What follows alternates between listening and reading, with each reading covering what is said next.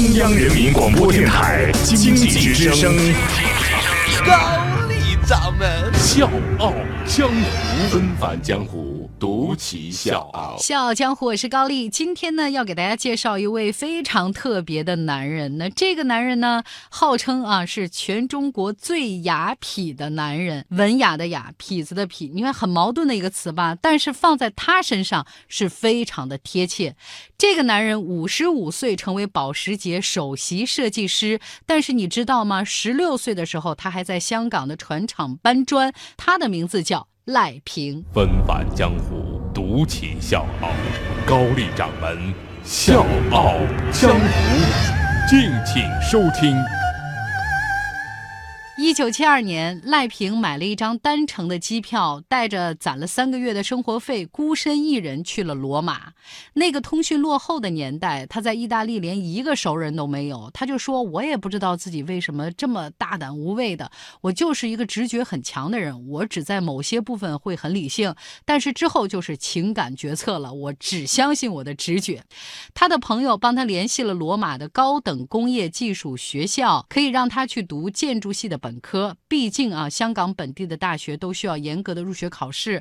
之后呢，他转到了工业设计专业。那个时候呢，他是学校里唯一的外国人。好在人家学校是英语教课，同时呢，他也是他们班年龄最大的。要知道，他二十一岁的时候读的大一，你想想这这把年纪了。当然，也因为这件事儿，他是最努力的。他所有的课余时间都在餐馆刷盘子赚生活费。到意大利之后，他被意大利人的那种自由。散漫彻底惊到了，他这到什么程度呢？老师包括教授经常上课迟到，甚至是翘课。不过后悔来不及了，他没有任何退路，只能加倍努力。每年呢，一到暑假，他就匆匆逃离让他觉得特别不靠谱的意大利，跑到德国去实习。因为他考虑到德国是现代设计的发源地，而且呢，工业水平极其发达。说到这儿呢，我不得不佩服一下赖先生啊，他顺便还在德国交了一个女朋友。一九七。六年，这俩人结婚了，什么都没耽误。当然，后来呢，因为赖平过分沉迷于他自己的工作，两个人又离婚了。这都不重要，重要的是，一九七八年，赖平花了六年时间，终于拿到了工业设计的学士学位。然后他管朋友借了一辆快散架的老甲壳虫，穿过了阿尔卑斯山脉，信心满满的去德国找工作。那个时候的经济形势不太好，赖平呢四处碰壁，始终是找不到一份让他满意的工作。至于成为汽车设计师这事儿也特别巧合，在杂志他就看见福特招聘助理设计师，他就心想，汽车也是工业产品的一种啊，那那我为什么不试一试呢？因为他根本不知道有汽车设计师这个专业。等到面试，赖平才发现，原来工业设计和汽车设计完全不是一回事儿。当然，他就没指指望得到这份工作。他灰溜溜的开车准备回罗马，因为车子太破了，路上甚至被警察给拦下来。结果呢，人警察叔叔看这这这小伙子这么失魂落魄，这么穷困潦倒，这么惨，算了，别给他开罚单了，只是告诫他说：“嗨，年轻人，答应我，等你回去之后，第一时间把这辆破车送去报废厂，好吗？” 可能是这位警察叔叔带给他的好运气。回去没几天，他意外的收到了福特寄来的一封信，里面有一张飞往伦敦的机票，还有一份 RCA 的入学通知书，就是伦敦皇家艺术学院。后来才知道，福特的面试官因为特别爱惜赖平的才华，竟然给他提供全额奖学金，让他去 RCA 读硕士去深造，学成之后再回福特继续做汽车设计师。面对如此优厚的 offer，赖平的内心是崩溃的。为什么？因为他已经快三十岁了，又是已婚男士，一心只想工作赚钱养家。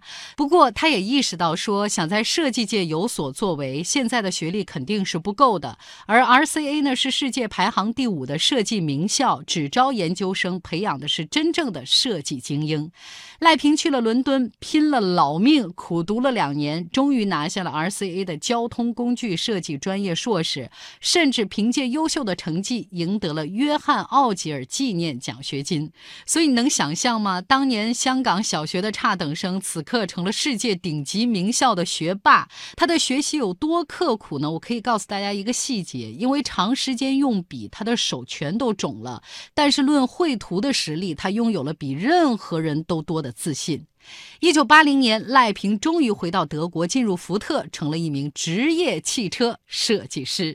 我是水皮，向你推荐有性格的节目《笑傲江湖》，请在微信公众号搜索“经济之声笑傲江湖”，记得点赞哦。在福特期间，赖平主导设计了嘉年华。那这个嘉年华呢，也是咱们国产嘉年华的太爷爷，在这儿干了三年。因为表现出色，宝马呢把他挖过去了，给他的头衔是高级设计师，而且还交给他一支小团队。到了宝马，赖平设计的第一个方案就击败了其他团队，他也成功的当选新一代宝马三系的主设计师。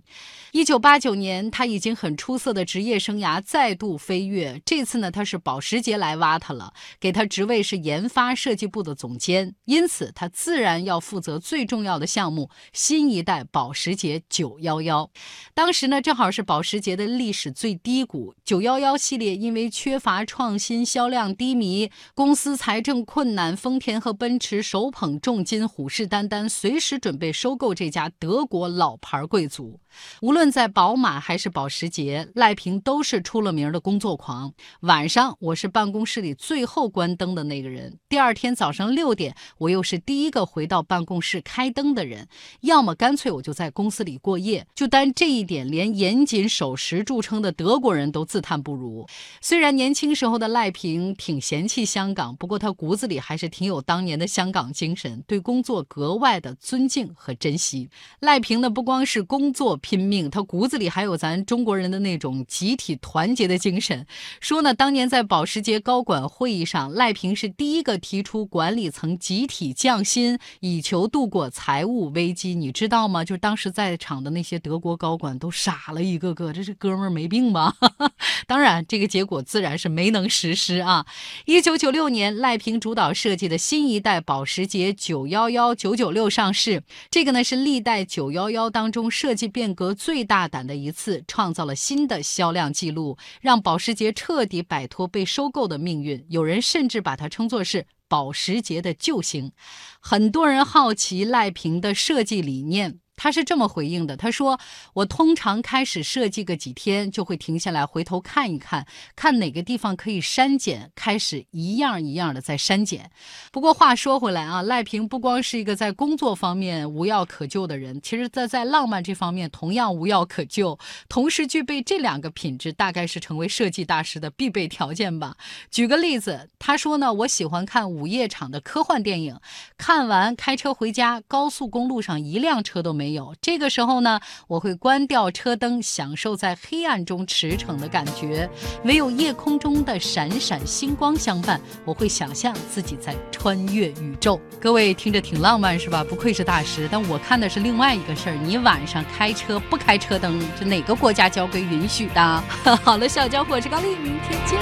迎着风，淋着雨，这条路我自己。遇见他，遇见你，是生命的回忆。风在我耳边呼啸，呼啸而来，散发着它的美。阳光灿烂在现在，就是现在，一切都要抛开。Beautiful girl。beautiful world, beautiful song.